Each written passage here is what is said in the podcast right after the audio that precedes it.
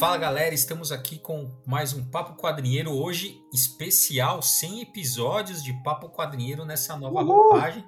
É isso aí então, estou aqui eu, Bruno Andreotti, Nerd Bunny e o Maurício Zanolini, Picareta Psíquico. Ô galera, e hoje vocês vão ouvir um negócio assim, histórico, hein? Pelo amor de Deus. Exatamente, esse é um episódio histórico, né, do, dos quadrinhos, porque a gente, na verdade, quando a gente se juntou inicialmente, que era eu, Maurício, o Adriano, o velho quadrinheiro, o Felipe, que era Felipe Mac... era o cotista, cotista, Felipe Macoto, Felipe Macoto cotista, e o Iberê Barros, que, é, é, que era o sidekick. Isso. Né? Então, essa, éramos nós. Essa é a, original, a formação original dos quadrinhos. Exatamente, formação original dos quadrinhos. E a ideia original era, na verdade, produzir um podcast, que eu nem lembro se chamava Papo Quadrinheiro. Eu lembro, acho que a gente não. Não, acho que nem não tinha nome. Não tinha nem nome, exatamente. e a gente fez. Então, a ideia era essa, né? Só que, veja, a gente está falando isso. Então, assim, esse episódio, na verdade, o que vocês vão ouvir daqui a pouco, ele foi gravado em final de 2011. Final de 2011, é. Tá. é. E era quando tinha os novos, então os novos 52 eles estavam aparecendo, né? É, e aí a gente fez um especial DC. No, é, conta aí, Maurício, que você, você ouviu novamente, né? Que eu ainda, ainda não tive esse É, a gente, a gente começa falando sobre os 952, entra numa discussão do que é reboot e que é relaunch, mas aí tem muita trollagem passiva-agressiva durante o programa. Uh, o, o Iberê apanhando, coitado, que ele era o mais jovem. Ele ainda é o mais jovem, obviamente, sempre será o mais jovem. Mas, mas a gente zoando, se zoando um ao outro ali. E aí a gente vai, vai, vai é, derivando assim para falar de Marvel, de DC, é, das grandes sagas das duas editoras e tal, mercado. A gente fala vários assuntos é, e até tem uns delírios ali no meio e tal. Falamos dos nossos autores preferidos, quem que é putinha de quem. É, é, é engraçado assim. Eu, eu, eu reouvi e achei engraçado. Então vocês vão ouvir as, a minha voz e a voz do Bruno, só que as nossas vozes de 10 anos atrás, que tem uma diferença, vocês vão prestar atenção. Caraca, eu a, quero... a velhice envelhece a voz também, Envelhe... é uma desgraça. É, é, verdade, até a voz envelhece. então, então vocês têm que ter em mente exatamente isso. Que o que vocês vão ouvir é, é assim, é o que, é o que a gente pensava há é 10 anos atrás, né? Então, é. tem, que, tem que fazer essa tem que, digamos, fazer essa. nos dar essa. esse desconto é, exatamente. Aí, exatamente, dar esse desconto. Éramos jovens, né? Éramos, éramos é. empolgados, éramos jovens e é. tal. Então, assim, a gente, só para vocês terem. Aqui, quando a gente grava o nosso podcast hoje, eu tô na minha casa, o Bruno tá na dele, a gente tá pela internet gravando, né? Então, é uma outra. Não existia essa tecnologia 10 anos atrás, olha isso, meu amigo. Então, na, aquela gra gravação que vocês vão ouvir daqui a pouco é o seguinte: tá todo mundo sentado numa mesa, tem os dois microfones, a gente está compartilhando. Então, às vezes o som sobe, desce um pouco, é, fica mais claro ou menos claro, porque o microfone está mais perto, está mais longe. Mas, é, mas é, era o que era possível fazer naquele momento e, e, e é isso. É. Então, esse é, é, é o episódio zero do podcast dos quadrinheiros que nunca foi ao ar e que está 10 anos guardada no meu microcomputador. Ah, ah, mas é legal, é um jeito legal também de continuar as nossas comemorações de 10 anos, né? Mostrar esse material. Ah, com certeza. Esse material até então inédito aí para vocês. Então fiquem com o episódio zero e até o próximo Papo Quadrinheiro.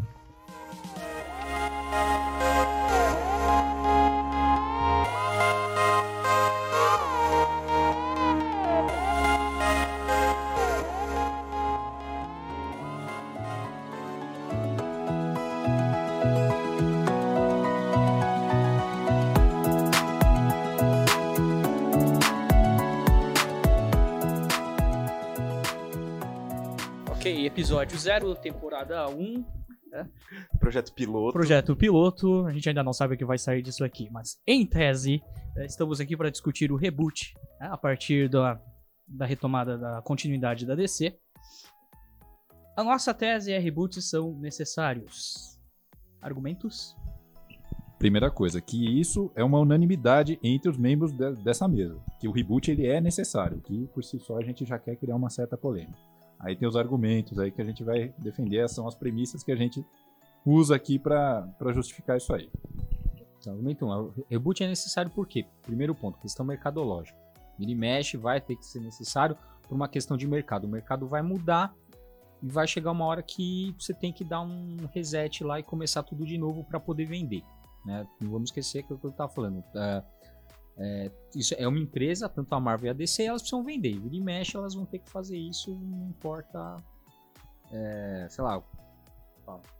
Ah, é legal lembrar que tipo, é uma das mídias que tem muito tempo já no mercado, ela já tem o seu nicho e ela precisa reconquistar público, que é o que você estava falando. Ela tem, no mínimo, vamos falar em grande escala, desde, desde o final, desde a Segunda Guerra até hoje em dia, ela tem uma, uma, uma produção grande, ela tem impacto grande, ela tem um público grande. Então ela precisa se renovar porque tem muito tempo. O que vem, acho que no segundo ou terceiro argumento, se é que a gente está notando direito isso, que é que ao longo de anos a fio é necessário para as editoras fazerem uma, uma, um reinício do, dos enredos, porque senão, do contrário, as, os enredos eles ficam muito engessados, muito amarrados, com, muita demanda já anterior, de longas durações, que é impossível qualquer redator conseguir trabalhar. Então, aí que tá, que é isso que a gente já, é, que é o problema da continuidade. Né? Quer dizer, chega uma hora que o arco, tá, o arco a, a história com os personagens está tão longa que o, o, o cara, o roteirista que vai assumir ali, ele não tem mais para onde sair, né? Para onde correr, porque já tudo que já foi feito com, né, com o personagem pesou tanto que tem mais para onde correr. E aí vai fazer o quê? É, eu acho que um ponto legal da gente colocar aqui, você falou do arco. Se alguém quiser explicar o que, que é o arco, acho que é legal colocar. Peraí, só para a resumir bem quais são então nossas três premissas, vai. Então, que tem que vender, é uma demanda mercadológica concreta. A gente discute se é o quê? Se é a Marvel ou a DC que faz mais isso, desde quando, sim ou não, como é que funciona, e a gente, acho que ao longo da conversa a gente mostra claramente. E que a continuidade longa demais, ela é impossível de editorialmente ser sustentada. É, então, acho que as três premissas básicas são essas, né? Sem dúvida. A partir porque, daí que a gente desenvolve. Porque nasce muito mais gente que morre. Então isso. Até onde eu sei. É, é, é, fundamental. Você tem um mercado, o mercado. Nossa, essa foi tão. O mercado, a base, a base do mercado é essa. Você, você tem um mercado muito maior de gente começando a ler do que gente que está continuando a ler. Então, você tem que, você tem que vender para quem quem vai comprar. Não adianta, os caras estão ficando velhos e estão comprando outras coisas, assim, então, parando de começar, ler. Vamos polemizar, então. Ó. Primeira coisa, a DC, então, a gente está gravando isso no começo de outubro de 2011, exatamente na hora que a DC ela fez um tremendo de uma... É...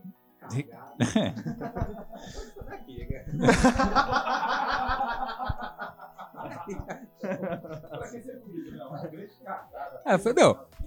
É, que é, é uma cagada, cara. Por quê? Vamos pegar, vamos fazer uma recapitulação breve da, da história da DC. A DC era, ela tinha o quê? Ela foi comprando personagem desde a fundação dela, né? E aí como é que ela fez para alocar aqueles personagens dentro da, da editora, criando universos paralelos, né? Que existia até a Crise nas Infinitas Terras, que foi o primeiro reboot que a DC fez. Ou seja, pegou aqueles 40 mil universos paralelos que tinha e juntou tudo num só. Que foi o que a Crise Infinita fez. Tá, mas esse é o primeiro reboot que ela fez do universo inteiro. Mas ela já tinha feito Era de Prata e tal, que ela tinha teoricamente rebutado ou, ou relançado, reescrito personagens clássicos da Era de Ouro. Então, quer dizer, talvez a gente não considere isso como reboot, mas, mas já tinha uma adaptação para o mercado novo que aconteceu lá atrás e, e esse, esse, reboot que é o, o, a crise, a primeira crise, é a crise das terras, é um, uh, uma, uma decisão editorial, mas uma coisa uh, grandiosa tal. Questão de ordem. Fala, fala. Reboot e relançamento são a mesma coisa? É, então, isso também é, um, é uma. É um, precisamos chegar nesse consenso também. É, então é isso que eu ia falar, porque uh, assim, é, tem que ver o que a gente vai encarar como reboot como é que eu vou chamar isso, esses, sei lá, reformulações desses personagens que está falando, né, de uma era para outra, teoricamente eles não, assim, o que, que a gente vai encarar como reboot? Porque eles, foi por isso que começou a ter é, universo paralelo. Não é que o Barry, é, é, desculpa, não é que o Joe Ciclone, como é que era o cara? Joe Ciclone aqui. Jay Garrick, que era o primeiro Flash, deixou de existir. Não, ele existia numa terra paralela e o Barry Allen em outra. Né, o Alan Scott em uma e o Al Jordan em outra. Uma, Quando que se decide que existe o multiverso?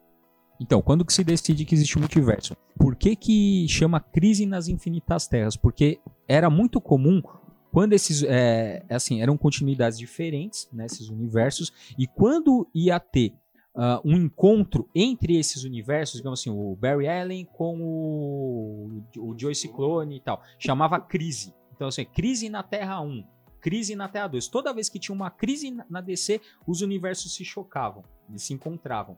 Aí por isso que chamou Crise nas Infinitas Terras, porque foi né, quando deu a merda toda e juntou tudo em um universo só. Né? Uma- E aí cai a pergunta, né? É, que, é reboot ou não é? Eu acho que não. Uma coisa até legal pra colocar das três, três eras e isso, essas mudanças que tem entre as eras em si, elas são o quê? São só relançamentos? Porque entre as eras o personagem acaba mudando. E existe até a ideia da, da mudança do próprio como ele surgiu. Isso são reboots ou são só relançamentos? É uma periodização que vem depois. Ninguém fala assim, ó, estamos começando uma outra era. né? Então, assim, essa divisão parece nítida hoje, mas lá na época ninguém fala assim, ah, agora estamos inaugurando uma nova era dos quadrinhos tal. Não é tão. Assim, não é tão simples, não é tão didático assim. Os caras relançaram e aí depois, é, digamos assim, virou uma convenção, né? Pra quem estuda Uhum. quadrinhos, como a gente periodiza, na Idade Média, Idade Moderna. Mas então, então são relançamentos, não são reboots. Então, reboot é quando você reseta o personagem, né? Meio zera a, a cronologia dele, né? E aí você começa do zero, mantendo algumas diretrizes primordiais que mantêm o personagem como personagem. Ou seja, você tem que relançar o, o personagem sem descaracterizar. Aí que tá o lance. Né? Isso é o, seria o reboot. O relaunch que eles falam, na verdade, é, puta, é uma questão de marketing. Porque, ah, não vai ser. é, na verdade, o que, que aconteceu nesse último é, é, relaunch da DC? Os caras, os fãs começaram a encher tanto o saco porque não queria reboot que os caras, tá bom, não é reboot, é relaunch. Né? Então, assim, aí os caras falaram, ah, não, é um relançamento. De fato, alguns heróis foram relançados. Por exemplo, você pega o Batman e o Lanterna Verde. A cronologia deles não foi apagada. Você tá falando que é exatamente a mesma coisa e só muda a terminologia. E ainda me critica porque eu não sabia a diferença. Começou, vai. Ó, primeiro, que você, primeiro que você presta atenção antes de falar, que eu falei o seguinte: tem diferença sim, tá? Só que agora, por uma questão de marketing, os caras fizeram. Então, mas é que tá. Aquilo que eu falei. Então, então mas é que eu falei. Você tem. é, o.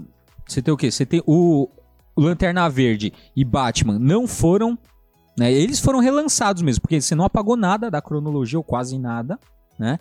Agora você pega o Superman, que, pô, o cara nem. A Lois Lane tá com outro agora. Então, peraí, quais, quais personagens que estão fazendo reboot e quais que estão fazendo relaunch? Tá aí tinha que fazer, tinha que olhar uma tabela, mas que eu lembro são esses. Ó, o- Então, ó, o Lanterna Verde não mudou porra nenhuma em, em setembro de 2011, certo? Lanterna Verde continua igual, então é reboot ou relaunch? Só pra saber. Pra Ele mim é o paradigma. relaunch, Então, porque foi relançado. Lan- E o Superman é reboot. Tá, Superman reboot. Mas ó, tem que levantar um- uma, uma coisa falando de Lanterna Verde, porque acabou de sair o Noite Mais Densa e Dia Mais Claro, que fez um puta sucesso, vendeu pra caramba, então. Não, então, É muito cara, complicado você isso querer aí que tá mexer acontecendo nisso, em setembro. Acabou de sair aqui no Brasil. A gente tá acompanhando a cronologia lá do- dos Estados Não, Unidos. não, mãe. Peraí, peraí, peraí, ó. Rapidinho. Se assim, se o Lanterna Verde é relaunch e o Superman é reboot, cara, são as duas coisas nessa merda. Como é que você vai falar, olha, é isso que tá acontecendo é isso agora? É isso que quer dizer. Mais exemplo que tem pra isso aí, pra gente reconhecer no universo DC. O que que tem? Por exemplo, eu acho que lá na a, a transição da Era de Ouro pra Era de Prata, na década de 50, aquilo lá é uma espécie de reboot, sim. Quando entra o Júlio Schwartz ele coloca, tudo bem, era por pressão de uma série de coisas do contexto da, da realidade americana de 1954, porque tinha lá a pressão psiquiátrica lá do, do Verton, que falava que, porra, quadrinho é, induz a delinquência juvenil, etc. O que aconteceu? Não teve o fim do, por exemplo, Lanterna Verde, que a gente tá falando, do Alan Scott para a criação de um outro completamente diferente. Cara, e aquilo não é um, um reboot total? Então, não, porque você não transformou o Alan Scott, que era o primeiro Lanterna Verde, você não transformou ele no Hal Jordan. É o que eu falei, você pegou, na verdade, praticamente só o nome, porque o Alan Scott nem parte da tropa faz, né, e botou e fez outro cara. É isso, não, sei lá, não sei nem se é reboot, se é relaunch, sei lá que porra que é. Reboot não é, você não resetou o negócio. Só para só pra registrar um parênteses, o que que é o Comics Code? Em 1954, por Essa pressão é, governamental que aconteceu nos Estados Unidos. É muito, ah, tinha muita associação entre criadores de, de quadrinhos, ou literatos, artistas, atrizes, diretores, que era acusado de ser comunista nos Estados Unidos na década de 50. Tem um psiquiatra alemão radicado nos Estados Unidos, o Frederick Wertham, ele publica uma série de artigos em revistas importantes, Time Life e tal, para dizer que os quadrinhos induziam a delinquência juvenil ou o que ele considerava pior, a homossexualidade. Ele usava como exemplo a- o cotidiano da vida do Bruce Wayne com o Dick Grayson, o Batman Robin, que na segundo as pesquisas que esse psiquiatra fazia, o Bertrand falava que aquilo é uma é uma fantasia homossexual que induzia os leitores a praticar uma conduta semelhante. É, em grande parte a, a, a DC com receio de, de perder leitores ou com uma pressão possivelmente mais séria, legal sobre a- as suas criações, é, de certa forma apontava já para uma reestruturação das suas linhas editoriais. Não é que o, o, o Vertan, de certa forma, obrigou a DC a fazer o, o reboot ou o relaunch, qualquer coisa assim, mas certamente essa pressão da opinião pública contra os quadrinhos ajudou a ter uma reestruturação dos personagens na década de 50. O que me parece, eu acho que já é uma espécie de reboot, sim. É, mas eu acho que, assim, pra gente poder pensar nesse, nesse segundo ponto, é legal a gente partir, então, já que. eu- nossa base, então, é que é, é um reboot, porque tá reestruturando e não só recontando, você tá reestruturando o personagem. Então, você não, não mexeu só no, no- na casca, no, no formato, no, em quem tá desenhando, você tá mexendo, recontando a história desde o começo. A questão é a seguinte: quando começou a Era de Prata, não me parece que os editores tivessem ideia do que, que eles estavam fazendo em sentido de continuidade. Era só um jeito de recomeçar a contar histórias e vamos deixar elas acontecendo do no ritmo que elas sempre aconteceram: começo, meio e fim. O problema é que nos anos 60 vem uma tal de Marvel que insere um negócio chamado continuidade que você precisa comprar trocentas revistas ao longo de não sei quantos meses pra entender a porcaria da história. Então, isso é uma, é, isso é uma coisa que é importante, porque era, era uma coisa que o- as pessoas reclamavam. Que assim, a- os personagens da DC, eles começavam e terminavam o gibi do mesmo jeito, né? E isso é uma coisa que não tinha. Na verdade, isso é um consenso, né? A Marvel inventou essa noção de continuidade, pelo menos nos quadrinhos. Né, que é aquilo que você está falando. Então, assim, os caras têm uma história ali, eles mudam de uma história para outra. Né? E aí, essa também é um dos nossos pontos, que é assim, uma hora, essas mudanças, lógico, isso fez um puta de um sucesso, a DC obviamente imitou, né, porque tem essa coisa de uma ficar emulando a outra, né, imitando a outra, e aí chega uma hora que essa continuidade tá tão pesada que o roteirista, né, que isso também é uma característica dos quadrinhos, ou seja, o personagem vai passando de mão em mão e chega uma hora que o cara que recebe o personagem vai falar, porra, já, assim, o Homem-Aranha tá casado, tá fudido aqui, e aí, pra onde é que eu vou? O que, que eu vou fazer? Rebuta pra ter história. Mas a, a continuidade, eu acho que é, é legal colocar também que dentro da própria continuidade tem a ideia do arco. Essa ideia de dentro da continuidade você tem uma grande história e dentro dessa grande história você tem entre aspas pequenas histórias que não são pequenas, que elas têm tomam aí no mínimo um ano do começar a terminar e desenvolver ela tem, ela tem um começo, meio e fim pra chegar num, num objetivo que vai desenrolar num outro e num outro.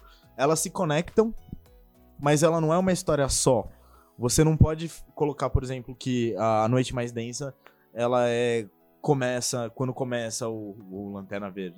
Então, meu querido sidekick, aí você cometeu um equívoco, né? Porque você confundiu aí no meio o que, que é arco e o que, que são o que aquelas sagas, né? Que são as mega sagas. Foi a grande descoberta, inclusive, da Marvel. Né? Que, assim, como você faz, como você vender pra caralho. Você pega esses mega eventos. Então, e a DC foi na onda. Né? Então, o que, que é a Noite Mais Densa? Né? A Noite Mais Densa é uma cópia de- dessas mega sagas. Que vai, na Marvel teve o quê? Teve a, a Guerra Civil, Depois teve a. É, antes foi a, a primeira na foi a Guerra Civil, mas teve a Guerra Civil, aí depois emendou com. Eu sei que agora tá no Siege, né? Que é o. É, não, depois do Siege tem a Era Heróica. Ah, puta, então, tem a Era Então, Então, assim. São todas sequências de arco. Isso são tudo arco. Mas eu acho que a Marvel. Não, a isso, Marvel... isso é, isso é mega. Não, isso, isso são a- a- as mega sagas. Então, arco, são arcos de Mega Saga. Sim, porque os personagens individuais eles têm arcos. Isso é uma coisa que recentemente tem sido muito mais trabalhada do que na história inteira da Marvel. Falando especificamente de Marvel, mas a Marvel trabalha com a ideia de continuidade, de ligação entre os personagens de diversos ah, títulos desde o começo. Então é uma coisa que é, é clássico essa história de que cada vez que eles lançavam um personagem, na primeira edição, na segunda edição, esse personagem encontrava um Homem-Aranha. Porque era pra alavancar a venda, porque o Homem-Aranha era o título que mais vendia, e se você colocasse o personagem na mesma história, você ia atrair leitores do Homem-Aranha para aquele novo personagem que tinha sido criado. e tal. É uma técnica de marketing, mas de qualquer forma isso vai construindo uma ligação entre os personagens, o que dá uma ideia de um universo co- é, coeso e, portanto, você tem uma continuidade. é, é, as histórias se influenciam. Mas a Marvel sempre foi mestra em trabalhar pequenas continuidades, ou pequenos arcos, ou pequenos. A, a- quando a DC faz a Crise nas Infinitas Terras, ela tá pegando personagens que eles estavam considerando como personagens que habitavam planetas terras diferentes, que eram personagens que eles compraram, na verdade, de editoras menores, que, que eles compraram eh, pacotes de personagens, e os personagens, teóricos, dentro da lógica do multiverso, moravam em terras diferentes, e eles resolvem fazer um, um arco de histórias em que tudo isso colide.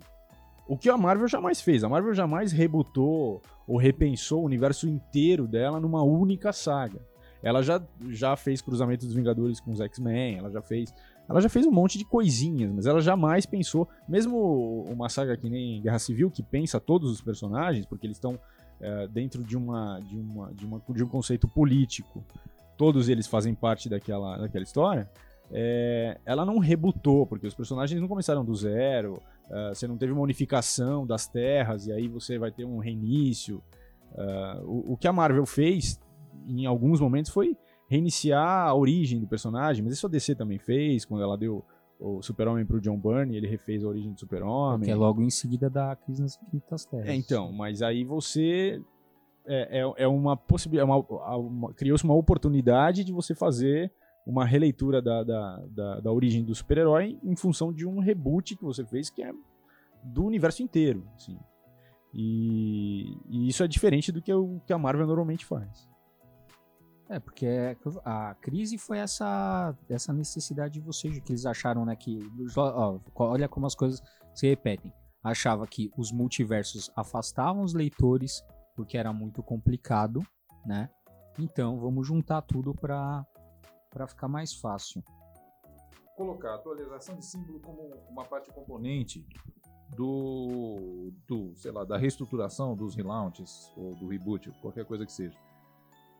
Acho que a gente cai também numa questão super teórica, quase filosófica de reconsiderar o que, que é símbolo. Pô, cara, por exemplo, o, agora no, no novo relaunch aí que está saindo em setembro, Pô, o Superman a gente tá reconhecendo o quê? Como grandes mudanças. É, basicamente do uniforme e que ele dividiu a- as edições, a, a editora dividiu as edições do Superman basicamente em duas grandes plataformas ou duas grandes revistas, que é a Action Comics, sob a liderança, sob a, liderança, a- edição, a, a redação do Grant Morrison, e, e a Superman regular que tá é, nas mãos até a edição 6 na, na, na direção do, do George Pérez, que já anunciou que vai sair. O que aconteceu? O que, que a gente reconhece como grande mudança, como grande diferença? O, o Grant Morrison, ele restaurou ah, o personagem na sua composição mais básica, colocando ele como um, um sujeito de restauração de justiça social, em, principalmente, especialmente para população, populações carentes, gente mais pobre, que depende mais de uma ação heróica, digamos assim. Ou seja, aquela, aquela ideia do, do herói que vem da própria população working class hero, de bem, bem profundo, assim. Anarquista, socialista. É. Essa ideia do começo do século mesmo, que era quando ele foi criado, quando Era isso que era a que é muito próxima da, da raiz da do personagem. real, né? E, por outro lado, do, é, do- a- as revistas onde está o, o, o George Pérez, tá uma coisa meio assim. É, bom, a gente tá falando uma semana que praticamente a gente só tem uma edição para comentar, mas praticamente não tem grandes ah, modificações na, na- na composição básica do comportamento do personagem para significar uma grande transformação, a não ser do ponto de vista visual. A única coisa que mudou ali foi visualmente. Tiraram cueca de cima da calça. Só isso. Que sempre foi uma questão que sempre parece que gerou polêmica, uma discussão, uma reflexão a partir do personagem. Pô, o cara é um semideus, por que ele usa cueca por cima da calça? Porque ele perdeu pro Chuck Norris na queda de braço.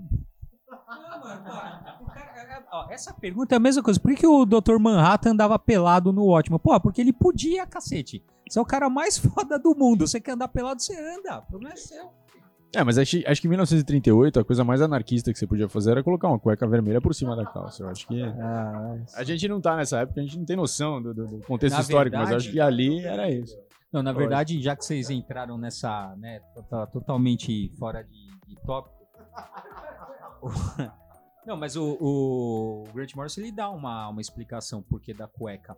Ele vai falar que na, no, na, nos- Aonde ele dá essa explicação? no livro, no Super Gods, ele fala que é assim, é, você tem, a- a- tem uma tradição circense, né? Que você vê, pega os caras, tipo, gigantes do ringue e o cara, aqueles cara forte de circo, né? O cara tá com a cueca pra fora da calça. Então aquilo lá, é, a cueca pra fora da calça do Superman é pra remeter esses homens fortes de circo. É, é claro, a referência. Ah, você pergunta Não, pro porque você perdeu- fez, né? É o Jim Não, né, mas é que essa referência é uma referência do começo do século passado. Hoje É, em dia essa referência não é. existe mais, então faz sentido. Não, mas também aí você pensa, porra, o cara já usa uma capa, isso- o que, que é uma ferida pra um lazarento? Quer dizer, o que, que é botar a cueca. é botar a cueca ali ou não? Não, mas por que. a- Aí é uma pergunta que ninguém vai responder, mas por que, que os caras usavam então a cueca por cima da, da roupa? Qual que é? Porque se rasgava, ele se borrava quando, quando levantava o peso? Ah, você tá falando do cara do circo, é isso? Que foi levar o super. Tudo bem, o super-homem usa em referência aos caras fortes. E por que, que os caras fortes usavam? Você lembra de uma notícia que circulou pouco antes do filme do Superman, o Retorno, lançar? De que eles tiveram que reduzir digitalmente certas partes do corpo do ator porque o uniforme evidenciava algumas coisas? Então? Não, eu não Veja lembro, só, eu era muito novo pra isso. Eu, eu era muito novo pra isso, eu não lembro. Freud explica. Tudo não, boa parte. Se ele explicar as mulheres, aí. Ah, então, esse livro, esse livro que foi citado aí, o Super Gods, é um livro que o Grant Morrison escreveu. Ah, na verdade, ele tem, ele, a ideia dele era escrever um livro autobiográfico, falando da, da, da carreira dele, da história dele. Mas ele acabou construindo o livro falando basicamente, começando com como começou as histórias em quadrinhos. E ele começa a falar do Super-Homem e do Batman. E aí, a partir daí, ele vai falar também da carreira dele, das criações dele, mas ele usa isso para falar das influências que ele teve. E aí ele acaba fazendo um, um panorama especificamente da, da, da DC, da história da DC Comics, é, e, mostra, e mostra então ah, e justifica o porquê das ideias dele para DC, principalmente a partir da, da, da- de quando ele chega na DC antes da crise final e faz os Sete Soldados da Vitória, que era, já era um projeto que ele tinha antes de, de entrar na DC, e aí a partir disso ele constrói toda a lógica da crise final, do, da morte do Batman e agora da- dessa crise, é, última crise, e que é que deveria ser a, crise que seria a consequência dela o reboot, mas o editor da DC não quis isso, então eles tiveram, eles fizeram uma crise que acabou no vácuo e não e, não deu em nada. E aí teve um monte de historinhas ali, tapa buraco para poder justificar uma coisa que não fazia mais sentido, evidentemente. E aí depois ele conseguiu é, fazer esse o que eles estão chamando agora de relaunch, que é o reboot que ele devia ter feito depois da crise infinita. Crise das Infinitas Terras. Depois tem a crise infinita e por fim a crise final que deveria A crise ser- final, que é o que ele fez, que é, É. o que ele roteirizou, Sim, né? E que que deveria roteirizou. acabar no reboot, mas que não, não que acabou. os caras na hora cagaram e não deixaram. Só legal colocar de quando que é o livro. O livro é recente, acabou, saiu esse, no começo desse ano. E justifica basicamente o que ele está fazendo agora na, na DC, que está saindo nos Estados Unidos. Esse livro vai sair no Brasil no ano que vem, em português. E essas histórias vão sair também em português pela Panini, muito provavelmente, se ninguém fechar e falir até lá. É, e vão, vão sair provavelmente na mesma época que o livro vai sair. Então, para você entender também uh, toda a lógica desse relaunch e dessa crise final, tudo que está acontecendo, é legal ler o livro porque ele explica muita coisa ali. É, é isso. Ok, a sua tese é: os caras cagaram e, portanto, não foi feito o reboot decente. Por que você defende essa ideia? É, porque como o Maurício lembrou, a, a crise final é toda pensada para você fazer um reboot. Né? Tanto é que tem esse boato que o Grant Morrison tinha essa ideia louca de fazer o quê? Fazer com que uh, o Batman, a Mulher Maravilha e o Super-Homem ascendessem, né? virassem deuses mesmo, e aí você começava outra era. Ah, não, não. Por que eles cagaram? Então, por que, que eles cagaram lá no. no... Porque assim, a, a crise final foi toda pensada pro, pra fazer o, o, reboot do universo DC chegou na hora H, os caras não, não deixaram, travaram ali. Os caras, provavelmente o Bandidio, né? Você falou dessa ideia de transformar em deuses. É, teve um. Teve. Saiu no Brasil tem relativamente pouco tempo. Pelo que entendi, foi meio que um spin-off, uma coisa meio que fora de série, que foi aquele Trindade. Saiu durante um ano, foi quase que desde do, metade de 2009 até quase até quase o final de 2010, assim. E o princípio era justamente esse, eram a Mulher Maravilha, o Batman e o Super-Homem. Há quem diga que não é bom, há quem diga que é bom, não tem, é uma coisa bem, mas é bem essa linha de são os três virando deuses e até tem uma ligação com com a ideia do tarô, etc. Então eles tentaram criar esse mito em volta.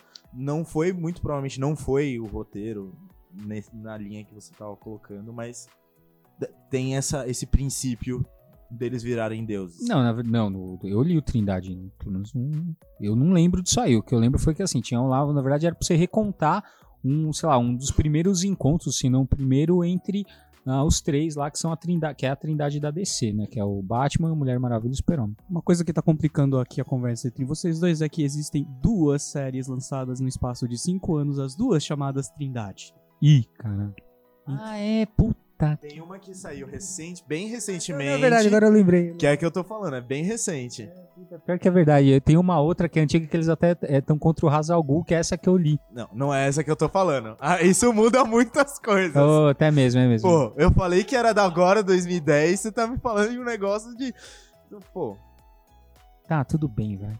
Então, mas, esse, mas esse, essa ideia de que o Super-Homem, a Mulher Maravilha e Batman são deuses ou são.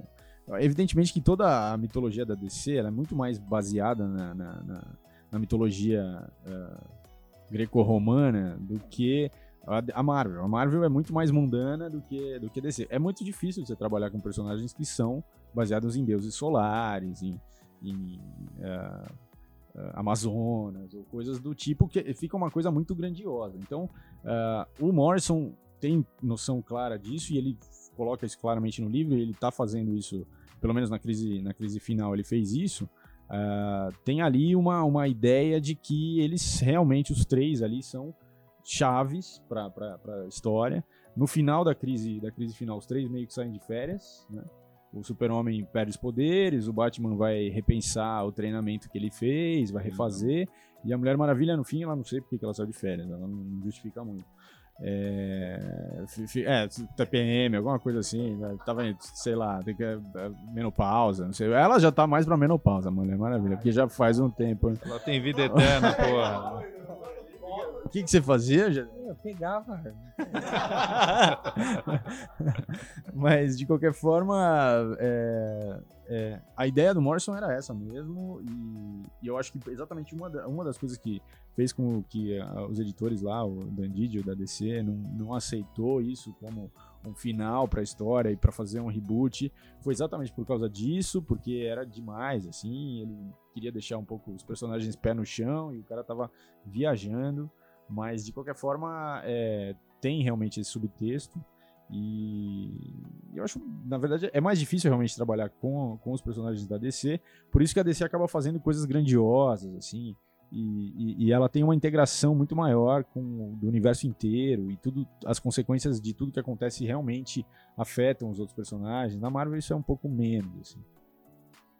Acho que, ó, uma, uma coisa que eu acho que a gente tem que colocar como panorama, ou como uma é uma espécie de paradigma que, que é essencial é, em histórias, em narrativas, qualquer que seja a mídia, que seja no cinema, que seja no quadrinho, literatura, é, quando elas estão baseadas em heróis, seja qualquer a natureza dele. Qualquer narrativa heróica ou épica, ela é necessariamente uma história de escalada de, de poder do personagem. Isso é um princípio básico do, do, do de qualquer narrativa desse, é, desse tipo. Então o que acontece? Você tenta imaginar, olha, do ponto de vista editorial, ao longo de sei lá, 50, 60, 70, 80 anos, uma escalada infinita de poder do personagem. É impossível sustentar uma coisa dessa. Acho que a gente, é, a nossa geração, acho que é, a média de idade de, de quem está aqui é mais ou menos entre 20, 25, 30 anos. Vai, vamos colocar uma média de 25 anos. A gente é, eu, eu... é só porque eu sou mais novo e vocês têm. Por isso que estabelecemos eu vou ficar média. aqui. o que, que É, porque se não fosse ó, eu, ia ser o quê? 50, assim, quase, né? Não, mas é que assim, o que eu quero dizer é que a gente já conhece narrativas épicas, heróicas o suficiente para saber que é impossível essas escaladas infinitas de, do, do poder ou do, da- da- do potencial do personagem. Não tem como você sustentar uma coisa dessa. Porque, essencialmente, a história de uma, uma narrativa épica é o quê? É aquele cara que é um desgarrado social tal, ele tem uma origem divina que é para ele mesmo é desconhecida e ele tá tentando descobrir a origem dele e isso inevitavelmente vai chegar ao contato com o pai dele, alguma coisa nesse sentido que é a origem da força dele e ele mesmo vai virar um mega deus, Isso aí tem também um outro nome, só pra quem quiser depois procurar, que é que é o jornada do herói. Isso. Só pra quem quiser procurar depois, é isso. Isso é um princípio básico, que, é, que é- eu acho que qualquer editora de quadrinhos é obrigada a lidar com isso. A DC, ela tá tendo que lidar com o panteão dela num ponto onde todo mundo alcançou um patamar de poder e, enfim, de, de- de- assim, tão próximo de ser semideus que o, o passo seguinte do Grant Morrison, alguns anos atrás, fala, então vamos transformar os caras em deuses efetivamente. Os, sei lá, quem que determinou isso aí, o empresário, quem que é são os acionistas da DC, da Warner, sei lá, fala, não, vamos dar um passo para trás. Essencialmente é isso que é o reboot.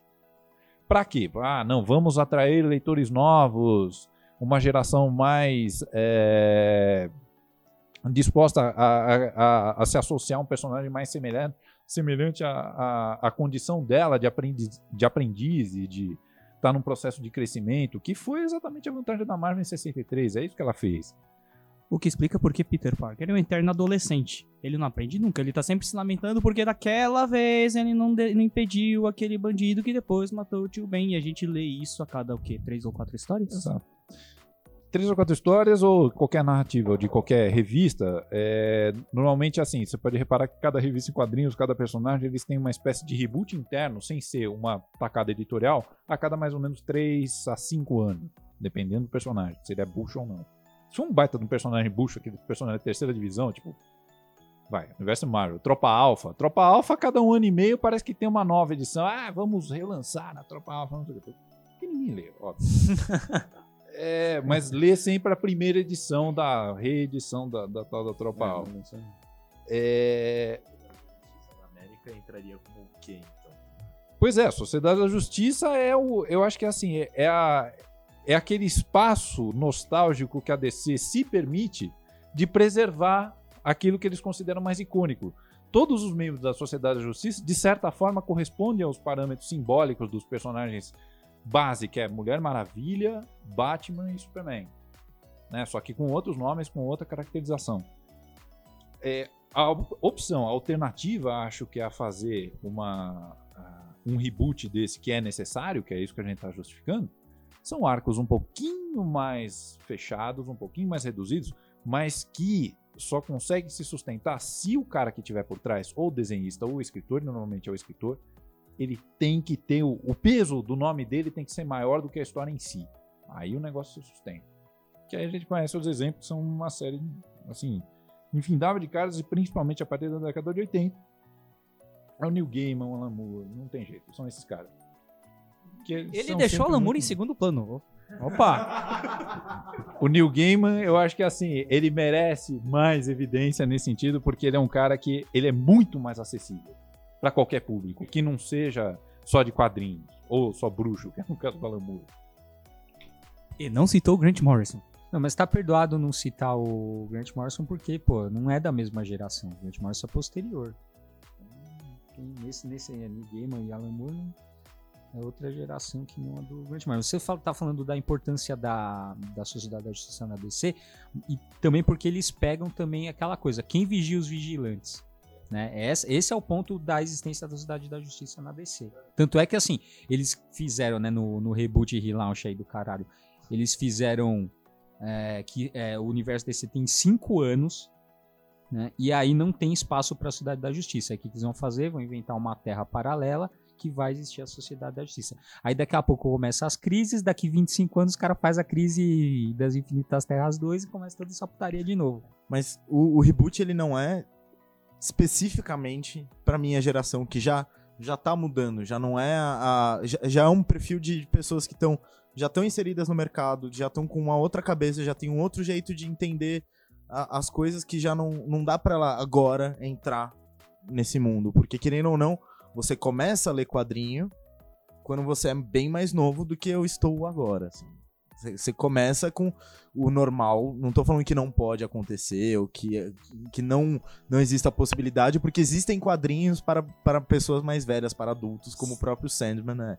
Você começou a ler quadrinho em quantos anos dele? Eu? É.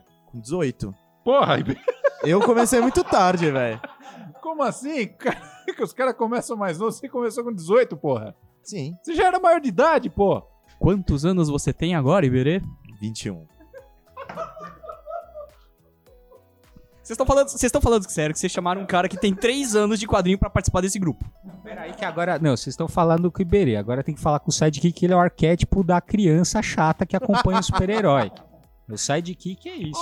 então- É. Então ele tá ele é ali, aquele é o sidekick, ele é o tipo todos os Robins, ju- que imagina o que tem de mais chato nos três Robins, quatro, sei lá, se você conseguir. Quantos você quiser. É, quando você quiser em cinco anos, quantos Robins teve? E que não viraram asa noturna, ó. Robin não, vermelho. pois é, o- é, outra, outra incongruência, né? Porque assim, a DC não rebutou nada do Batman, então o Batman teve três Robins, né? Que é o que é o Asa Noturna, O Robin vermelho. O Jim Gray, se você contar quatro com o filho dele, que é o Damian, então, ou seja, em cinco anos ele teve quatro sidekicks, sendo que teve tempo, né, do, do cara morrer, voltar, né? O Damian tem 10, porra, o Damian tem 10 anos. Contra... Contrato de estagiário, não pode ser longo. Não, a puta que pariu.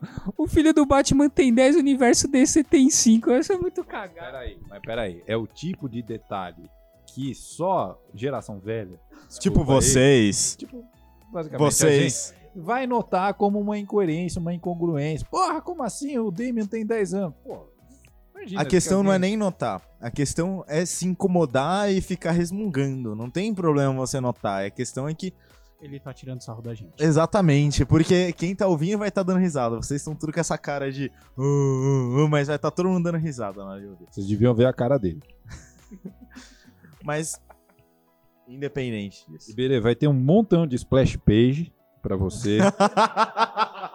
Balões curtinhos, assim, não maiores do que um tweet, tá? Sempre frases menores de 140 caracteres, tá? Você vai adorar cada uma delas. Tá? Você tá Deve confundindo ter, geração. eventualmente, algum personagem até que tem a última página pra colorir, você mesmo. E a versão digital tem botão curtir.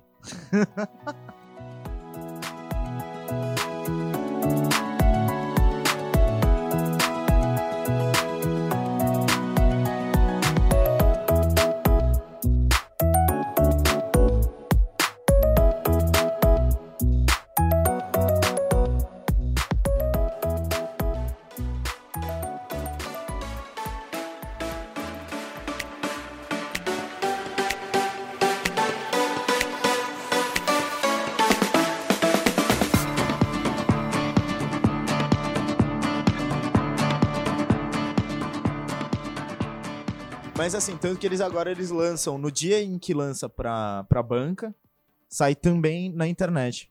E você pode comprar pela internet. No mesmo dia em que sai pra banca.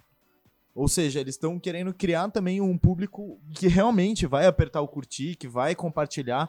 Por... E assim, a era de você ter que ficar comprando na banca não, não, não é o público que tá entrando, é por isso que eu ia falar, não é a minha geração em si. É a geração que, que agora tá com seus entre 10 e 15 anos, que é quando você começa, ou deveria, né?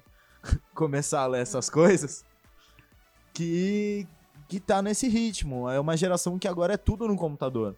E, e- e ainda mais agora com o surgimento de iPad, ou agora o lançamento essa semana do Amazon Fire e tudo mais, e todos os leitores do Android, etc. Cada vez menos vai ter. Não, não que vai ter a necessidade, mas cada vez menos vai ser a única mídia de uma coisa editorial estática a revista. E cada vez mais vai ter a possibilidade de você ter material estático em iPad, na Amazon e etc. Porque você quer ter interatividade mesmo com aquilo que é físico. Você só vai comprar o físico quando você fala, eu quero guardar isso aqui para colecionar. Então, a- a- o que eu entendo é que a tendência cada vez mais é que existam edições especiais, compendiums e coleções completas, que é para você ter em casa aquele livrão com tudo, do que comprar todo mês. Comprar todo mês você vai acabar baixando e, e pelo preço reduzido e etc. O que você está falando, acho que essencialmente é assim, é o leitor que está surgindo a partir de agora, a gente está cruzando a primeira década do século XXI, que ele vai ser um, um tipo de público, um tipo de leitor que ele gosta de ter a, a cópia digital ou ele ainda faz questão de ter o hard copy, né, que é aquela impressa. O que você está falando, assim, de- de certa forma, está apontando para vai desaparecer o, o, o, o cara que sustenta o hard copy, a menos que você seja muito fã. E aí ele Não, compra eu- aquela encadernada, etc. E depois, o que sai, sei lá, de, de, de um ano depois. Mas, é, o que está apresentando a DC conscientemente disso que você acabou de falar, e isso é, é uma constatação clara, a partir de fato não está certo. A DC ela teve que optar: olha, nós vamos valorizar os nossos leitores antigos ou vamos criar um novo tipo de leitor que vai perdurar por mais, sei lá, quantos anos 10, 15 anos. É um tipo de aposta. Fala, vamos perder o de 20 até agora, ou vamos criar uns novos a partir de agora, os próximos, sei lá, quantos anos. Mas eu acho que isso não vai, não vai extinguir a hard copy que você tá chamando. Eu acho que ele, ele- vão ser mercados paralelos, são públicos diferentes. O objetivo da hard copy é para uma geração e o objetivo da cópia digital é para outra. Por mais que o fã, o quadrinheiro mais assíduo, ele vai ele vai baixar na internet. Então, para ele baixar na internet, ele já baixa mesmo. Ele já vai ler a versão em inglês. Ele quer comprar a versão traduzida em português para ter. Enquanto que o cara que vai baixar direto do site da DC, né, oficialmente, etc., ele quer para ler, depois ele compra a hard copy. Então você tá tendo dois públicos paralelamente. Então o reboot é sim pra geração antiga, que é pra cutucar e pra falar, vamos repensar isso, e ao mesmo tempo que é pra geração nova, mais nova do que eu, que é pra eles começarem a ler. A minha geração ficou num gap. A questão é o seguinte, aqui para cada um da mesa, o fato da gente saber que está sendo relançado. né? Quantos de nós estávamos lendo a publicação regular e quantos de nós agora começaram a correr atrás dessas novas informações e foram pelo menos pensar em comprar o número 1 um de novo, nem que seja só para meter o pau?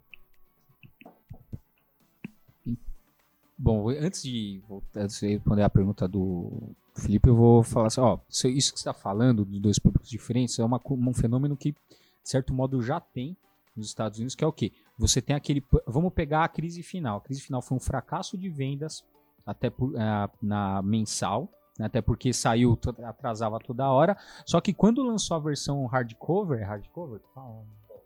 Hard, não. H- é, então, a, mas é, quando sai, eles têm, é TP, TP é, é, é, eles chamam de trade TP, né? paperback. né, que chama. Então, quando são, é, quando são em TP, que é a, a coletânea, pô, foi estouro de vendas. Então, assim, você já tem um público diferenciado aí, que assim, tem um público que consome mensalmente, tem um público que consome a TP e agora o que o. É, mas eu acho que, eu acho que tem, na verdade, hoje tem, uma, tem um cruzamento de mídia que é uma coisa que jamais teve. Então, é, quando você lança O, o Morrison fala disso no livro também, e, e eu acho que é, é, é difícil não citar o cara, porque a gente tá falando de um trabalho que é praticamente um trabalho. Porque o cara é foda, o cara é foda pra caralho, por isso que não dá pra deixar de citar. Tá tudo bem, aqui tem, tem, tem uns caras que são putinho do Morrison, mas é foda, mas. Mas é o seguinte. Ah, eu sou assumido, o cara é putinha aí, falou, o cara só falou do Great Morrison, vai falar que não é putinha dele igual eu. É. Cara, o cara escreveu. Eu posso falar o quê? A gente tá falando do negócio que ele escreveu. Eu falo que o cara. é foda, mano. É Tá, deixa eu falar meu argumento aqui. não, mas é o seguinte, é, tem um cruzamento de mídia que faz o seguinte, você, você- lança uma crise final mensal, que é um texto extremamente complexo e tem uma... é, tem um monte de referência, ele, ele usou um monte de referência do Kirby, dos Novos Deuses, e, e o público, evidentemente, que tá lendo isso, a maior parte do público não tem essas referências, porque isso é coisa muito antiga, as pessoas não entendem o que tá rolando. Quando eu comprei Crise Final, com os números que saíram aqui da, da Panini, eu parei. Eu parei no, no- no quinto fascículo, eram sete. Eu parei, não comprei os últimos dois, me encheu o saco, cara. Eu parei. É, Então, assim, eu, eu entendo que você vai comprar depois o encadernado, por quê? Porque depois que já foi lançado, aí sai na internet, aí não sei quem faz um comentário, aí o Morrison dá uma entrevista, aí o Didio dá outra entrevista. Aí você junta tudo isso e aí aquilo faz ter um peso e aí você compra. Só uma coisa, ó, é... eu, pessoalmente, eu comecei a ler quadrinhos quando tinha, sei lá, por volta de 7, 8 anos. A Abril tava publicando quase é, todos os personagens da Marvel e da DC. E eu lembro claramente de ter começado a ler quadrinhos exatamente no meio de grandes arcos, no meio de grandes e complexas montagens de, de- de narrativas. E aí, o que, que aconteceu? Ah, eu comecei a gostar de ler o- os quadrinhos porque eu não estava entendendo o que estava acontecendo. Eu falei, pera aí, o cara lá, o fulano morreu. Eu estava lendo, acho que aquele é, Futuro de um Dia Esquecido, um dia passado, dos X-Men e tal. Eu falei, pô, mas como assim? O cara morre? Que, que, que é isso aí? Exatamente, por estar num momento muito complicado, que a gente não entendia nada, que me motivou a ler mais. Que eu acho que pode ser até uma pegada editorial desse exato momento também. Que é falar, olha, tá num momento meio esquisito, que, que diabo que é isso? Ah, pa- Mas acho que a geração de hoje tem saco pra fazer isso, porque a gente tinha saco, porque a gente tinha pouquíssimo acesso, era tudo muito mais difícil. É, hoje ferir, em dia né? tá tudo assim, tipo, o cara tem preguiça de ler, entendeu? Não é, é, é outra coisa. Se não for em 140 caracteres a- o balãozinho, o cara não vai ler a porra. Parênteses. Dias de Futuro Esquecido, série curta dos X-Men, em que alguém volta do, do futuro para impedir um assassinato que Como começaria. alguém, você não Ok. quer dar spoiler, meu? Ah, é verdade, é verdade. É, tá, tudo bem. Então eu posso dar O spoiler? negócio é de 85, caralho. Isso aí teve a saga no desenho do X-Men já é. A, a- a do desenho era ruim. É, mas é a mesma história. É a mesma história. Não Ok. é spoiler porque já faz porra. Tá bom, então já que me autorizaram a dizer, Kitty Pryde volta no tempo para tentar impedir um assassinato que vai dar origem ao holocausto dos mutantes num futuro dominado pelos sentinelas, robôs gigantes programados para destruir mutantes. Agora, voltando à pergunta. Quantos de vocês estão pensando em comprar o número 1 um de novo só pra falar mal, pelo menos? Então, você tinha- antes você tinha perguntado quem tava lendo a regular e quem começou a, a ler. Então, eu tava. eu- a única que eu tava acompanhando mesmo era, obviamente, né, o Batman do, do Grant Morrison e li acho que uns, uns cinco ou seis desses, desses números uns novos aí que saiu. Maurício? Olha, não, não quero me gabar aqui, mas eu não leio mais quadrinho mainstream, eu só leio quadrinho alternativo e. e alguma coisa da Vertigo. O que, que, ele, o que, que ele tá fazendo aqui? O cara não lê, porra. Vai tá. Porque não, eu, tô, eu tô fazendo aqui o seguinte, porque diferente do Iberê que começou aos 20 anos. ah, 18. 18, desculpa, dois anos, Faz loucura. três né? anos que ele. Diferente do Iberê que tá há três anos lendo mainstream, eu, eu leio mainstream desde que eu tenho 10. Então eu tenho o que falar, e só que eu desisti de ler mainstream. Vocês ficam falando que leem desde os 10, claro, que vocês já têm, vai, quase quase 70 de espírito, então pra vocês ler desde os 70 10... de espírito é só Adriano. Não, Adriano já é 90 de espírito. Tá vendo o retrucar? Eu concordo. Porque você concorda, esse é o ponto. Mas, é... Você já respondeu? E fique João Ventura não sabe o que falar. Olha só. Não, eu tava vendo, eu cortei ele e queria saber se ele tinha terminado. Olha, eu, não, eu, eu peguei os números uns aí na internet, peguei, né? comprei do Torrent. E o. É, ele não mandou a fatura ainda, mas eu comprei do Torrent. E. e porque tem que ser legal, né? Vamos, sério, é sério. E então, é, mas eu não, não, não fiz isso pra falar mal, fiz isso pra ver. Agora, assim, se sair a edição é, número 1, um, vai sair aqui no, no Brasil, ó, número 1 um do, do ah, Action Comics, assim, eu, eu vou comprar. Eu vou comprar porque eu gostei do texto do. De quem? Eu gostei do texto? Da, do Grant Morrison, né? Que, que é outra putinha, só que esse é putinha enrustida do Grant Morrison. Bira? Eu tava lendo só uma coisa que tem, tem- o Adriano me bate toda vez que eu falo, que é o Sombra do Batman. Porque é a única coisa que meu dinheiro cabe. Tem muita coisa boa que dá pra comprar com a mesma grana, pelo amor de Deus. E eu eu vou comprar com certeza, mas não sei se é pra falar mal. Tá, a, minha, a minha questão foi desse jeito, porque vamos, vamos pensar o seguinte: se reboots ou relaunch, sei lá, né, são uma questão de mercado, e, você, e todo mundo aqui tava dizendo, "Na- não é pra nossa geração, e no entanto, todo mundo pelo menos aqui foi dar uma olhada pra ver o que é que tinha. Ou seja, deu ou não deu certo? Mas eu, eu falei, não é que não é para a geração de vocês. Não é o foco principal, mas a geração de vocês também é afetada, porque é dar o cutucão em quem já lia. É, não é que é uma coisa geracional, é porque a gente é apreciador de quadrinhos e a gente não perde essas coisas, a gente acompanha, tá? Porque faz parte da profissão, a gente acaba sempre de olho nessas coisas mesmo. Eu faço questão, não, é, na hora que sai, quando as histórias são boas, ou pelo menos quando são grandes reviravoltas, assim, do ponto de vista editorial, da, da- da- da criação das histórias, essas coisas não dá pra perder, não precisa ter. É a mesma coisa que, tipo, cara, você comprar, sei lá, olha, vamos supor, saiu um livro novo de um cara que é grande conceituado, sei lá, olha, saiu um novo livro do, do Philip Roth. Pô, eu quero ter, cara. Não porque, pô, eu sou um grande apreciador do Philip Roth, mas porque o cara é um cara influente e tal. Mas, do ponto de vista exclusivamente da, da, da qualidade das histórias, eu não sei se eu faria tanta questão se eu fosse um novo leitor. É, o novo leitor vai comprar se ele for.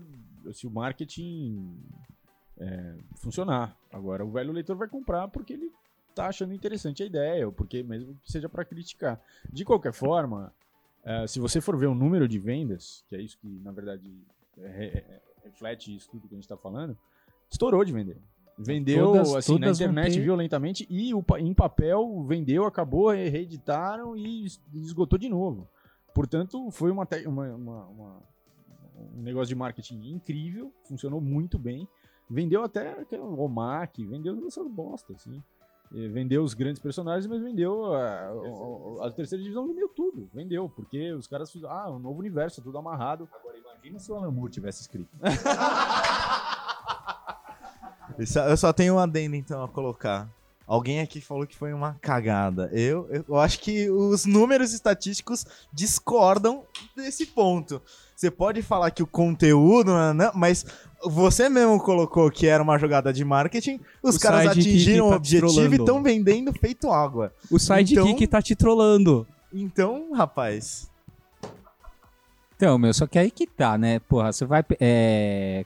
Quantidade é acima de qualidade? Não é, né? Não, porra, primeira Mas coisa. o objetivo deles não é ainda a qualidade, eles querem voltar a vender, independente do que que tá vendendo, cara. é. Tá, Se você quiser é, voltar a fazer o splash de duas páginas lá com a perna e, e etc, que é isso que eles querem, eles querem vender ainda, eles não estão preocupados ainda Não, cara, mas ó, vou te falar, vou te responder isso como os caras. Assim, isso aí acho que eu vi no, no fórum do, do Newsarama ou do Bleeding Cool. Que o cara falou, realmente, assim, o que vale não é que os caras estão vendendo hoje, o que vale é o que os caras vão vender daqui a seis meses. Isso aí ninguém sabe, porque na boa, assim, é óbvio que, pô, você bota qualquer merda número um, o negócio vende, e vende pra caralho. Até porque tem aquele mercado nos Estados Unidos que é assim, o cara quer ter edição número um, porque daqui 5, 10 anos vai estar valorizado. né? Então, assim, botou número um ali, todo mundo compra. Mas outra coisa também, se você falar, ah, porque vende, não vende. Ó, apesar da qualidade, aqu- aquela coisa, o, o público nerd, o público geek, qualquer denominação, assim, é um público foda. Igual aquela história do, do Blu-ray do, do Star Wars. Os caras falaram todas e foi o, o Blu-ray que mais vendeu até hoje. Quer dizer, assim, todo mundo vai. Assim, os- você pode comprar por N motivo, seja pra falar mal tal, mas é o tal negócio. Você vai comprar, você quer ter. São duas, duas coisas, eu acho. A primeira, assim, você não confia em quem tá escrevendo ali, ou... aí é uma pergunta genérica. Você não confia no- nos caras que estão roteirizando e desenhando ao ponto de achar que vai, vai piorar ou não. Então, confio em um E- que é o que é o Grant Morrison tá fazendo Action Comics, caralho. Pô, mas ne- Mas ó, vamos E pegar, ó. coisa. Então, mas vamos pegar essa putinha do Alan Moore aqui. Vai falar que não é foda o Action Comics do do, do Grant Morrison? O Alan Moore tá escrevendo? Ele, coitado, ele tá tão velho que ele tá surdo. Vou repetir a pergunta, mano. A pergunta foi: o Action Comics escrito pelo Grant Morrison não tá foda? Sim ou não? É sim ou não? Dentro das outras, sim. Dentro das outras, dentro da média, é óbvio. O cara, ele, eu nunca neguei a qualidade do trabalho do Grant Morrison, mas ele é infinitamente menor qualidade do que o Alan Moore. Diria até que o próprio Neil Gaiman. O Neil Gaiman eu acho ele muito melhor do que o Grant Morrison, sem dúvida nenhuma, porque o cara ele é capaz de fazer uma criação de história muito melhor. Agora, dentro daquilo que a DC, como editora, se permite, a equipe que ela tem à disposição, sem dúvida nenhuma, o cara é melhor. Agora, é, bobagem também é, é ficar insistindo na, na, Ah, pô, quem que é melhor, quem que não é. O, o Grant Morrison, vamos pe- pega os caras da geração dele, porque o Alan Moore como já é, é numa geração anterior. Da geração dele, quem que escreve melhor ou igual? Peraí. Da, da- assim, dentro, ó, o Alan Moore é uma geração anterior do Grant Morrison, ponto. Não é? Não, não, não. Agora, não, na geração dele, quem que escreve melhor? Alan Moore, pô, eu acho que ele é um cara que. Ele é uma exceção completa, porque assim, ele é um cara que ele é oriundo de outro espaço, de um outro tipo de criação. De, dimensão, Alan Moore. Porra, ele veio, ele, ele veio de qual planeta que a gente não sabe? essencialmente o que eu quero dizer, o cara é louco, sem dúvida nenhuma. Mas é um louco que soube se vender e criar histórias muito boas. Ah, tá. Agora você chegou no ponto. Agora, produto, que o cara é muito comprou. melhor, sem dúvida nenhuma é melhor, porra. Eu entendo, você falou dos seis meses e que daqui seis meses não, não se sabe, etc. Mas o, o fato de você poder começar uma coisa do zero também é uma coisa que atrai. Não só você comprar o número um. Mas assim, isso é um problema que um leitor que lê muito menos tempo do que o resto da mesa. O fato de eu falar, ah, eu preciso, eu quero entender tal coisa. Não, aí eu tenho que buscar a número 3. Pega Jonan Rex. Ah, vou pegar a número 1. Mano, Esquece, cara. Eu nunca vou achar o número 1 um do Jonah Rex. Não, t- olha, esse problema é um problema que a gente não tem. Você, quer, você não precisa exatamente. Você pode procurar no Google e você pega um resumo. Isso não Mas, precisa- mas eu não lógico, quero resumo. Ah, então eu vou. Pô, ah, mas assim, seu problema é entender ou seu problema é pegar a Não, eu quero ler, eu quero ler, quero conhecer, quero entender. E se possível, eu quero ter. Scan, oportunidade- scan, filho, scan. Não, mas a oportunidade. A oportunidade de eu poder ter desde o zero, ou seja, desde o número um, na verdade, uma, uma história é muito melhor. que nem, se eu, se, eu te, se eu te falo, eu vou dar um exemplo da minha geração, você pode xingar depois, mas é, é um, é, um, um ícone, é um ícone da minha geração. Você vai falar Harry Potter, vai se fuder. Vai, Ah, mimimi, vai o livro foder, da magia. Vai se foder mimimi. antes. Vai se foder antes. Cada geração tem, tem as suas histórias. Se você acha cada que. geração tem o herói que merece. Ah, é, por quê? Eu vou, quer que vamos começar a falar do Bozo agora da sua geração? Balão mágico. Tô concordando. Pô, mano, dá licença, o que, que é aquilo, velho? Tô concordando. Cada geração tem o herói que merece. A sua é o Harry Potter e agora assume aí que você vai falar isso. Em nossa defesa, Balão Mágico era um programa infantil, não era um grupo de heróis. Ah, Cagando, né? não sabe mais o que falar, cagando fica também, cagando. Tá nem aí, velho. Você acha que é. Nosso técnico falou que adora o Harry Potter, acho que vai ter um problema com a minha voz aqui, fudido. No... O meu irmão não é tão mais velho do que eu, assim. Ah, mas lembrei. É, se, por exemplo, se eu pego um, um livro, uma série, no caso do Harry Potter, pra falar de uma série famosa. É, Se eu tá te bom. der o terceiro livro só, você não vai querer ir atrás dos outros. Cara, se me der o terceiro livro, eu vou enfiar no lixo. Na merda. Eu te dou- Merda. Eu te dou uma. Fala uma série de livros que você gosta. Vai, Fundação das Imóveis, que você também não leu. E que é bom. E é antigo, então não vem. Não Você é leu algum? Você leu algum? cara, mas não é, É da sua importante pra geração. caramba. Se As vira três com Harry regras- Potter, mano. As três vira- regras da robótica partem desse cara e você não leu. Posso fazer um comentário? Eu não fui no banheiro e o assunto mudou. Ah, Mas, vai- Mas, voltando ao que eu ia falar. reboot, por favor, reboot, reboot. O que eu ia falar, então. A oportunidade de você poder acompanhar uma história desde o começo, independente do que ela vai gerar, é um fator que vai vender, e eu acho, por mais de seis meses. Eu não tô falando que isso vai gerar um público real por 50 anos. Mas vai gerar um público, no mínimo, que vai acompanhar aí dois anos. Porque aí, aí é uma outra questão. Eles vão amarrar bem? Eles vão desenvolver bem? Aí é uma outra questão. Mas a ideia é essa. Você coloca, um, você coloca do zero, permitindo que um cara que não teve a oportunidade de ler ou não tem como acessar o anterior com tanta facilidade, ou não tem. Não é mais a mesma lógica. Por mais que me dou admitir, ele tem razão. A gente tava acostumado com uma mega saga a cada 5, 6 anos e a gente tem uma mega saga a cada dois. Às vezes, a cada um. O fato de você poder acompanhar do, do 1 muda toda, todo o jogo. Você mudou toda a lógica do, no- da venda. Não é que você mudou só o público pela idade, mas até mesmo um cara mais velho que sempre achou legal o Batman, agora ele vai falar, pô, legal, agora eu posso ver desde o número 1 o Batman. E se ele ainda for mais desavisado ainda, ele vai falar, olha, número 1 do Batman. Vou comprar porque eu sempre achei legal, agora que eu posso ter o Batman. Estão relançando. Aí ele vai começar a ler e vai ver, opa, não é. Você tem pode até atrair público. Mas tem uma coisa que eu, que eu acho que é mais uma coisa que é preciso considerar atualmente. É o seguinte, o público hoje não é o mesmo público que era quando eu era público.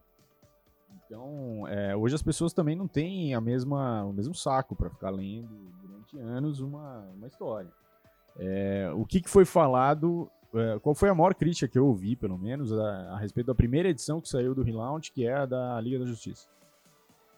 Você lê em 5 minutos e tem que esperar um mês para ler a próxima história. As pessoas não estão afim de esperar um mês para ler de novo a próxima história. Porque é, hoje tudo é muito mais rápido. Você não fica esperando um mês para ler, daí você não fica construindo na sua cabeça. Ah, olha, puta, agora entendi porque que aquele personagem falou isso, porque eu li uma edição lá atrás que explicou isso. Nossa, que interessante.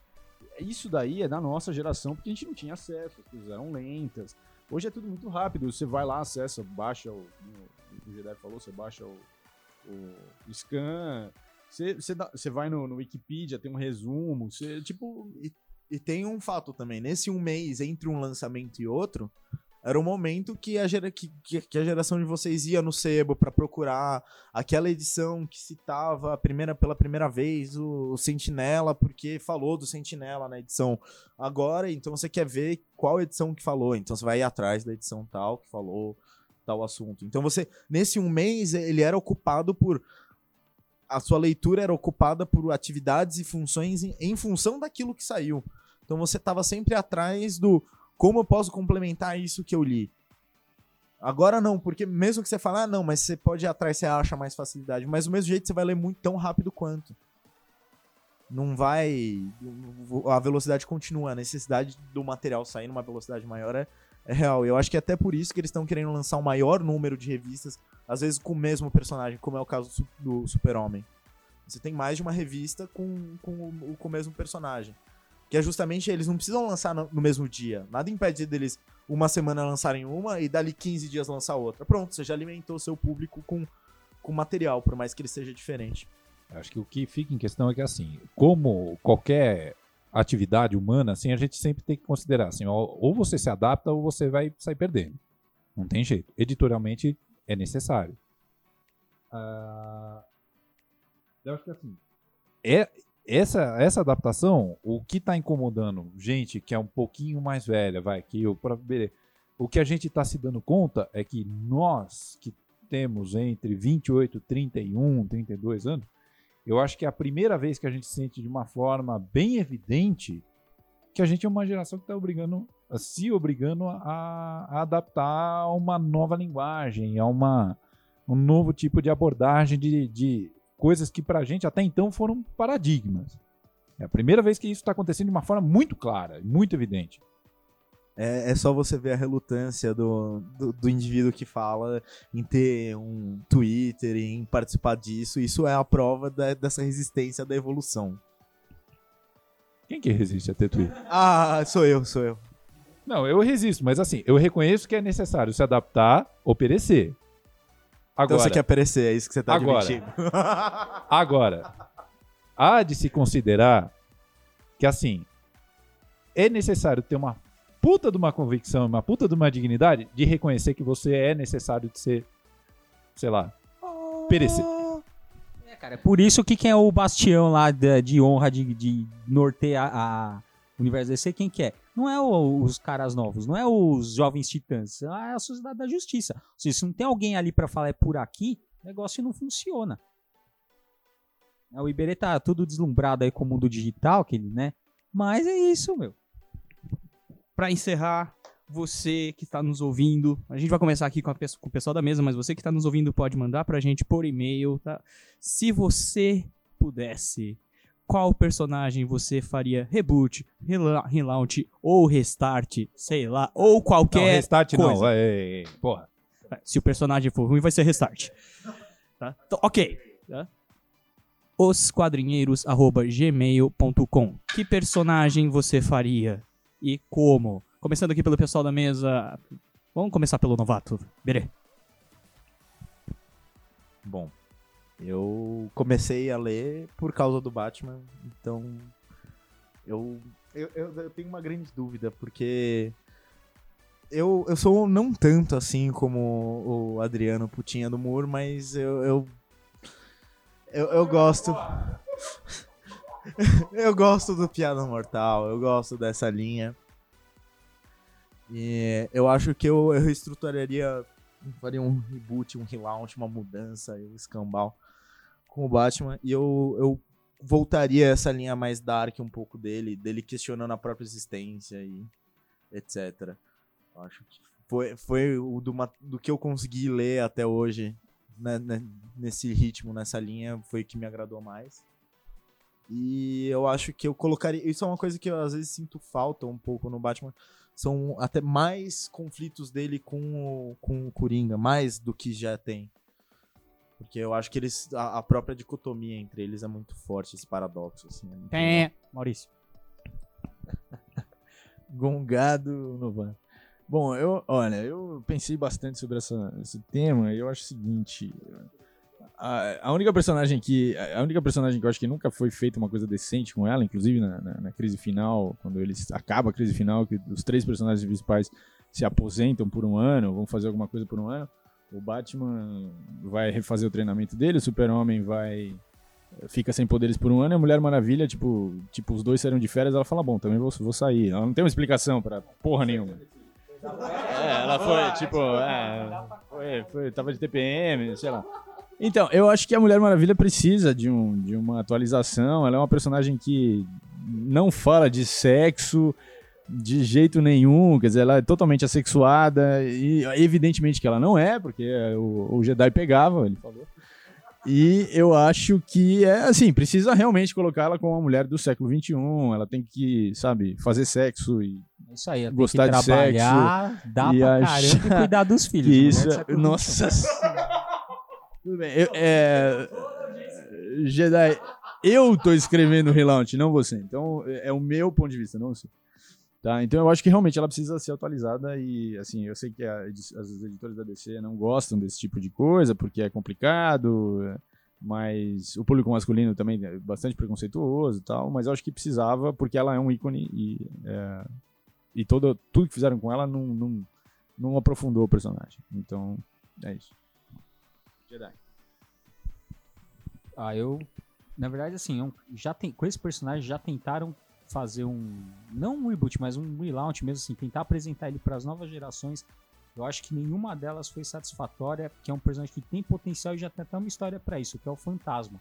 né? Assim, os caras tentaram, tentaram, tentaram. É um personagem que eu acho. Eu sempre gostei e, e nunca- não conseguiram ainda apresentar ele para as novas gerações. Então, eu, se pudesse, rebutaria o Fantasma. Parênteses de novo, porque até agora a gente só tinha falado de Marvel e DC. Quem apresenta o fantasma? Adriano. Já que A gente tem que se enquadrar um pouco. Em termos de, de reboot, pô, tem uma série de reboots que foram tentativas, não sei o que, etc e tal. Cara, você quer fazer um reboot decente? Separa os personagens. Eu acho que tem que separar o universo DC. Separa o universo do, do Batman, do Superman, do Flash. E um personagem que deveria e merece um, um reboot bem feito e consistente, coisa que nunca foi feito, é do Flash. Acho que nunca foi feito.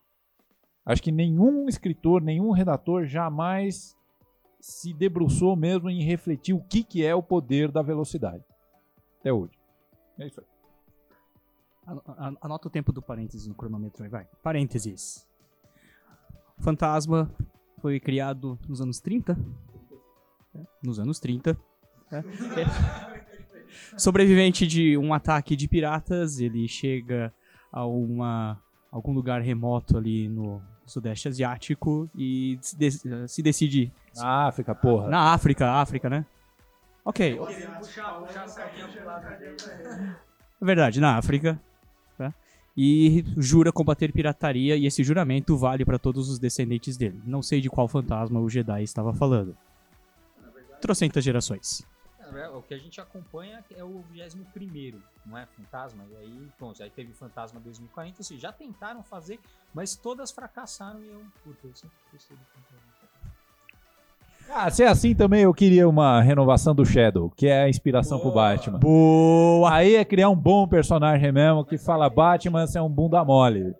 Então, só, só pra refazer o comentário aqui, o, o Felipe, na verdade, queria fazer um relaunch do, do, do Fantasma, porque ele queria que o Fantasma fosse um personagem asiático, né? A Mas filha eu acho dele que não faz era? sentido ele ser um personagem asiático, já que todas, todos os filhos, netos e vão continuar o legado.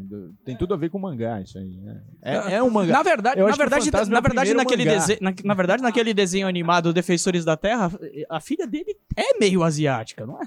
Não, fora que é bem, fora que é, É. bem cara de asiático isso, de ter muitos filhos e dos filhos terem que seguir o que o pai É, ó, pera aí, vamos deixar claro, eu sou japonês, não sou chinês. Eu acho que o Goku, eu, eu acho que o, que o Goku é filho do Fantasma. É- é- é- é já- Nós somos os Quadrinheiros, bem-vindos ao nosso podcast.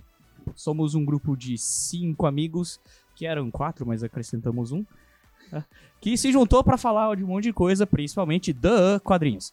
Então, começando aqui pela minha direita dessa vez, Adriano, se apresenta. Oi, eu sou o Adriano, o Alan Moore é foda. Sou o Jedi e o reboot pra mim o mais legal é aquele desenho que pá, lembra do reboot? eu sou o Maurício e eu não sei o que falar. É, eu sou Iberê e, e vai ser uma experiência bem complexa com esse bando de velho, vai ser bem interessante. Iberê é o nosso sidekick.